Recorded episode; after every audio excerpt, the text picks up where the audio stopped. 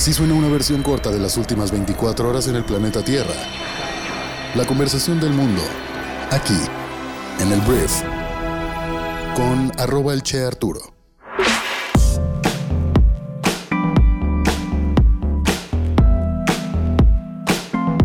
Muy buenos días, bienvenidas, bienvenidos a esto que es el Brief para este lunes 13 de junio. El Brief es un podcast producido por Briefy, la plataforma de microaprendizaje que resume todo lo que necesitas saber para ser brillante en lo que haces. Yo soy Arturo Salazar, tu anfitrión, y estamos aquí para contarte las noticias que debes conocer este lunes para ser una persona bien informada. Espero que hayas tenido un gran fin de semana y bueno, comenzamos con esto que es el Brief. Vamos a empezar hablando de política y voy a empezar hablando del presidente de México que este viernes, Andrés Manuel López Obrador, criticó a la oposición en nuestro país por negarse a discutir o siquiera a darse la posibilidad de aprobar cualquier propuesta constitucional que haya de su partido en lo que resta del sexenio. Entonces Andrés Manuel dijo que no es nada nuevo, es lo que siempre han hecho, estar bloqueando, no propone nada, se dedican a estorbar, mucho ayuda el que no estorba, fue lo que dijo el presidente contra la propuesta de la oposición integrada por el PAN, PRI y PRD de una moratoria constitucional para frenar todas las reformas del Ejecutivo. Eh, te pongo un contexto. El jueves el presidente nacional del PAN, Marco Cortés, con respecto a la moratoria constitucional de la alianza opositora, dijo que durante el tiempo que resta de esta legislatura del Congreso de la Unión, los grupos parlamentarios no aprobarán cualquier iniciativa de reforma, adición o modificación a la Constitución Política de México. Cuestionado al respecto en su conferencia matutina, el presidente dijo, imagínense decir, vamos a bloquear una reforma electoral. ¿Qué provecho tiene eso?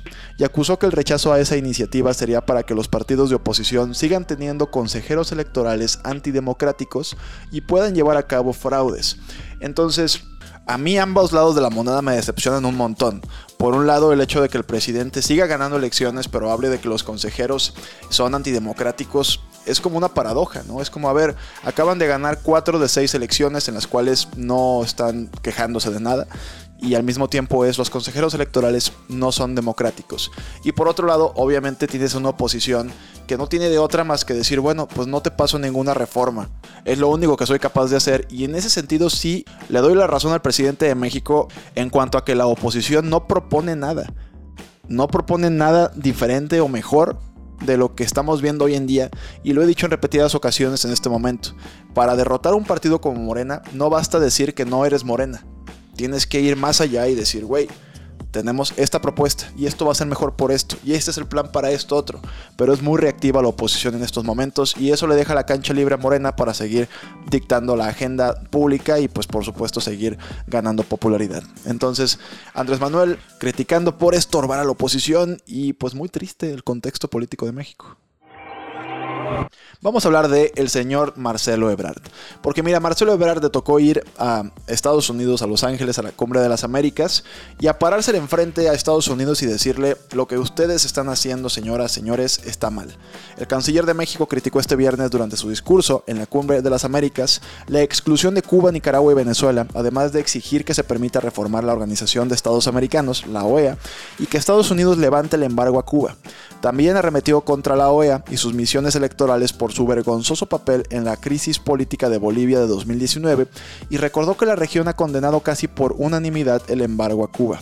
Sin embargo, dijo que no se trata de buscar la confrontación con Estados Unidos, lo cual me parece un poquito complicado. Marcelo, es como, a ver, güey, llegas a Los Ángeles, dices todo esto y luego dices que no buscas confrontarte con Estados Unidos. Más bien, Marcelo Ebrard instó al mandatario estadounidense Joe Biden a tomar nota, así como apúntele, señor Joe Biden, lo que yo le estoy diciendo, de lo que se ha dicho en la cumbre y que se ponga en las bases de una nueva relación en las Américas.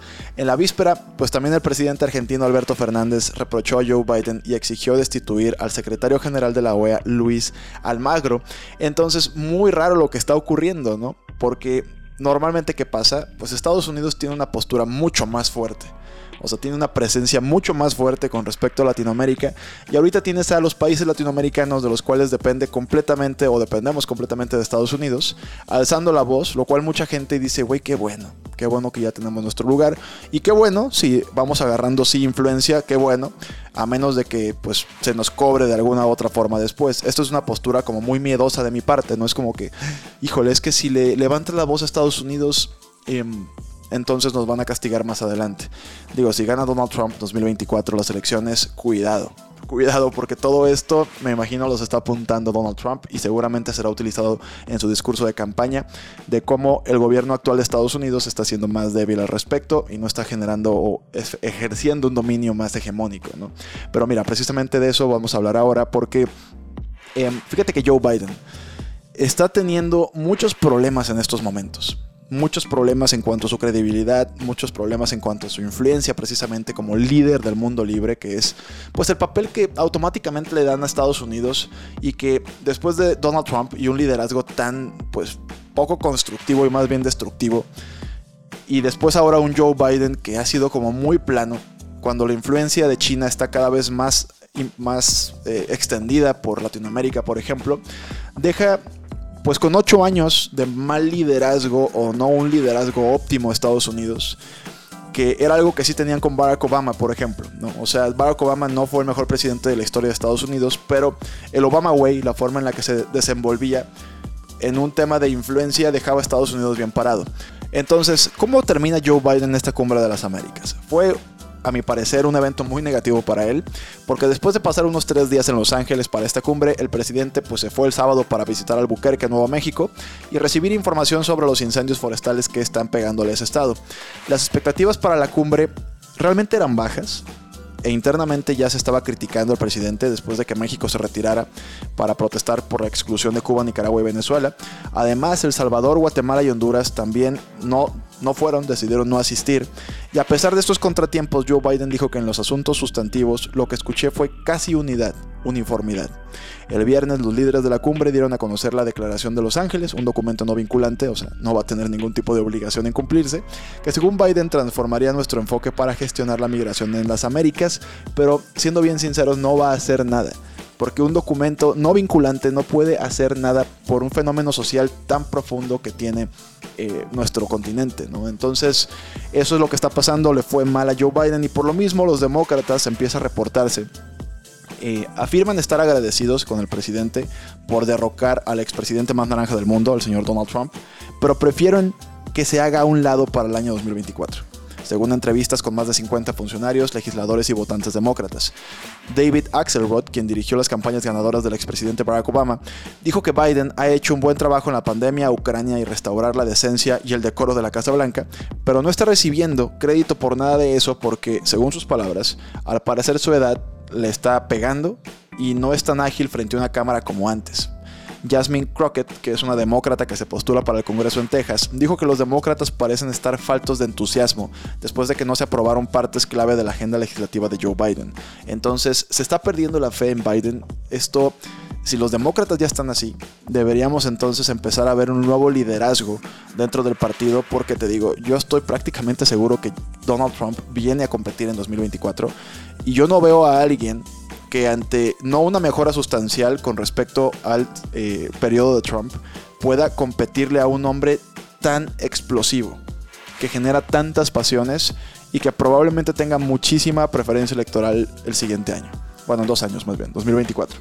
Entonces, lo que Joe Biden está viviendo, pues al parecer es como nada más nadar de muertito y pues salir de la Casa Blanca sin pena ni gloria. Su única, al parecer, eh, victoria fue ganarle a Donald Trump. El otro día en una entrevista con Jimmy Kimmel vi el clásico Joe Biden robótico que contesta lo que leyó en su guion, cero espontáneo. Todavía habla de que tuvo los mayores votos de la historia en, la última elección, o sea, la mayor cantidad de votos, perdón, que se han emitido. Y tú dices, güey, o sea, sí, pero una vez más en el presente, ¿dónde está Joe Biden con la inflación tan importante que tienen? Con pues el tema de la pandemia que todavía no termina de bajar, con tantos hilos sueltos por todos lados. Entonces, bueno, esto te digo, este falta, esta falta de liderazgo, creo yo que es lo que provocó que la cumbre de las Américas fuera tan floja, lo que provocó que a un Andrés Manuel López Obrador se le hiciera tan fácil decir, güey, yo no voy a ir, ¿para qué voy? O sea, ¿por qué no invitan a mis compadres dictadores de Venezuela? O sea, si no los invitan, yo no voy. Esto, estoy seguro, no hubiera pasado con un liderazgo estadounidense mucho más fuerte. Entonces, bueno, Joe Biden al parecer está en completo declive y esto es relevante sobre todo porque, pues esto para México nos da una posición más cómoda internacionalmente hablando, aunque es confrontativa, francamente, aunque Marcelo Ebrard dice que no, pero al mismo tiempo, pues prepara el plano para tener un presidente Donald Trump en 2024 que claramente era mucho más coercitivo con nuestro país. Entonces un mal liderazgo demócrata, creo yo, que nos quita muchos puntos o nos quita mucha eh, visión a mediano o largo plazo por el hecho de que Donaldo pueda volver a la Casa Blanca él en dos años. Entonces, esa es la postura. Hablemos un poquito de migración mexicana porque las autoridades de México disolvieron con éxito el sábado una caravana de migrantes que viajaba desde el sur de México hacia la frontera con Estados Unidos. Reuters dijo que la caravana estaba compuesta por al menos 7.000 personas, mientras que Fox News dijo que estaba compuesta por más de 10.000. Las autoridades disolvieron la caravana ofreciendo a sus miembros visas temporales, permitiéndoles viajar libre y legalmente dentro de México. El organizador de la caravana, Luis Villagrán, dijo que aunque los migrantes ya no viajen en grupo, todavía planean llegar a Estados Unidos. Entonces, más bien ya no van como en bola. Y bueno, México otorgó visas temporales para disolver la caravana de miles de migrantes de Estados Unidos. Hablemos de la cumbre de los líderes de América del Norte, que es una reunión trilateral entre el primer ministro de Canadá, Justin Trudeau, y los presidentes de México, AMLO, y el Estados Unidos, Joe Biden, que ya se confirmó que se llevará a cabo en nuestro país, en México, en el mes de diciembre, dijeron el viernes los cancilleres de las tres naciones en un comunicado. El secretario de Relaciones Exteriores, una vez más, el nombrado Marcelo Ebrard, anunció la tarde del viernes en su cuenta de Twitter que sostuvo una espléndida conversación trilateral con el secretario de Estado de Estados Unidos, Anthony Blinken, y la ministra de Asuntos Globales de Canadá, Melanie Jolie, con quienes avanzó en los preparativos de la cumbre. Entonces vendrán a comer tacos estos dos colosos de la economía global y de la política global, porque juegan en otro planeta y en otra liga, tanto Joe Biden como Justin Trudeau, vendrán a México y como ya te dije, todo esto será en el mes de diciembre. Vamos al plano global y voy a empezar hablando de Rusia y el conflicto que existe en Ucrania, porque aproximadamente 10.000 soldados ucranianos han muerto desde que Rusia invadió el 24 de febrero el país ucraniano, fue lo que dijo el sábado el asesor militar del presidente ucraniano Volodymyr Zelensky. Un informe publicado en un tabloide ruso pro-Kremlin y luego eliminado rápidamente sugirió que Rusia había sufrido una cantidad similar de muertes militares a finales de marzo. Ucrania está teniendo grandes pérdidas en el Donbass con entre 200 y 300 soldados muertos cada día, fue lo que también se informó, y un alto funcionario de defensa de Estados Unidos predijo que Rusia controlará todo el oblast de Lugansk en unas semanas. Entonces, al parecer, Ucrania va perdiendo lentamente, pero va perdiendo. Hablemos de Estados Unidos, que la administración de Biden anunció este viernes que los Centros para el Control y la Prevención de Enfermedades terminarán con su requisito de que los viajeros internacionales obtengan una prueba COVID negativa antes de volar a los Estados Unidos. Este cambio ya entró en vigor la medianoche de este domingo y eh, esto había estado vigente desde enero del año 2021. La decisión fue muy bienvenida sobre todo por la industria del turismo, que pues obviamente mejora las condiciones para que la gente pueda visitar. Y bueno, la industria de viajes ha estado cabildeando contra la medida durante meses, argumentando que está desactualizada y es dañina para los negocios. Incluso los legisladores, incluidos los demócratas, han presionado recientemente a la administración para que elimine este requisito y ya sucedió. Hablemos de China porque las cosas con Taiwán y China se están poniendo muy calientitas. China advirtió a Estados Unidos este fin de semana que cualquier intento de independizar a Taiwán de China desencadenará una acción militar por parte de las fuerzas de Beijing. El ministro de Defensa chino Wei Fang se reunió con su homólogo estadounidense Lloyd Austin en Singapur y bueno, lo que dijo Wei es que separar a Taiwán de China dejaría al ejército chino sin otra opción que luchar a cualquier costo. Austin luego calificó la actividad militar china de provocadora desestabilizadora. Dijo que había un aumento récord de aviones chinos que volaban cerca de la isla casi a diario, lo que socava la paz y la estabilidad en la región. China ve a Taiwán autogobernado como una parte integral del territorio de China, una postura que llevó a Wei a condenar las ventas de armas estadounidenses a Taiwán. Y te digo, se pone calientita esta, esta parte del mundo. Siempre ha estado, tiene mucho tiempo estando, pero ya se están como cantando el tiro un poquito más claramente de que, oye, güey, si tú ayudas a los taiwaneses, pues nos vamos a pelear y le vamos a dar hasta donde esto tope. Hablemos de Justin Bieber porque el cantante tuvo que posponer este viernes su gira por Norteamérica tras ser diagnosticado con el síndrome de Ramsay Hunt, que es una extraña dolencia que provoca la parálisis parcial del rostro. Como pueden ver, este ojo no parpadea, no puedo sonreír en este lado de la cara, la fosa nasal no se mueve, así que tengo una parálisis completa en este lado de la cara, explicó el propio Bieber en un video subido a su perfil de Instagram el viernes. El cantante pidió comprensión a todos los que se sienten frustrados por las cancelaciones de los conciertos. Y en otras noticias tengo que hablar de Fórmula 1 porque el día de ayer Checo Pérez atrapó su podio número 20 en la Fórmula 1 tras deslumbrar en Azerbaiyán. Fue un día de amargura para los fanáticos de Ferrari, día de total gratitud y total felicidad para Red Bull. Checo se quedó con el segundo puesto en este Gran Premio de Azerbaiyán, su vigésimo podio en el currículum y la carrera la ganó Max Verstappen ante otro duro revés de Charles Leclerc y Carlos Sainz que tuvieron que abandonar la pista por problemas en el motor. El mexicano se ha puesto segundo ya en el campeonato y ha contribuido para que el equipo se ponga muy por delante en la competencia de equipos. Y bueno, entonces el podio es Max Verstappen en primer lugar, Checo Pérez segundo lugar, George Russell de Mercedes en tercer lugar. Antes de irme, quiero hacerte mis dos recomendaciones del día en Briefy, nuestra plataforma educativa que resume todo lo que necesitas saber para ser brillante en lo que haces. Te recomiendo que pases a aprender cómo crear una fuerza de ventas más adaptable en 4 minutos. En comparación con otras funciones empresariales, las ventas tienden a ser menos adaptables. Entonces, este artículo te explica ciertos pasos, cuatro prácticas que pueden ayudar con este cambio para que tu equipo se adapte más rápidamente y tus ventas no caigan independientemente de los problemas o conflictos que nos lleguen todos los días en el planeta. Y en segundo lugar te recomiendo que vayas a leer o escuchar el resumen del libro del día que se llama Branding Between the Years que este libro explora cómo los especialistas en marketing pueden aplicar los últimos conocimientos científicos a su estrategia de marca. Explora cómo responde el cerebro humano a la publicidad y cómo los consumidores realmente toman la decisión de comprar o no comprar. Un librazo escrito por Sandeep Dial, te lo recomiendo mucho. En 12 minutos lo puedes leer, en 15 minutos lo puedes escuchar. Y todo esto está en Briefy para nuestros usuarios. Bienvenidos a seguir preparándose en 15 minutos al día.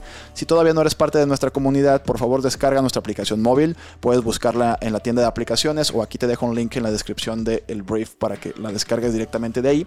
Y tenemos 15 días de prueba para que inviertas 15 minutos diarios de tu tiempo y te ahorres 5 horas de estudio en Briefing. Esa es la promesa que te hacemos. Entonces, muchísimas gracias por haber estado aquí. Espero que te genere mucho valor esta información, nuestra aplicación también.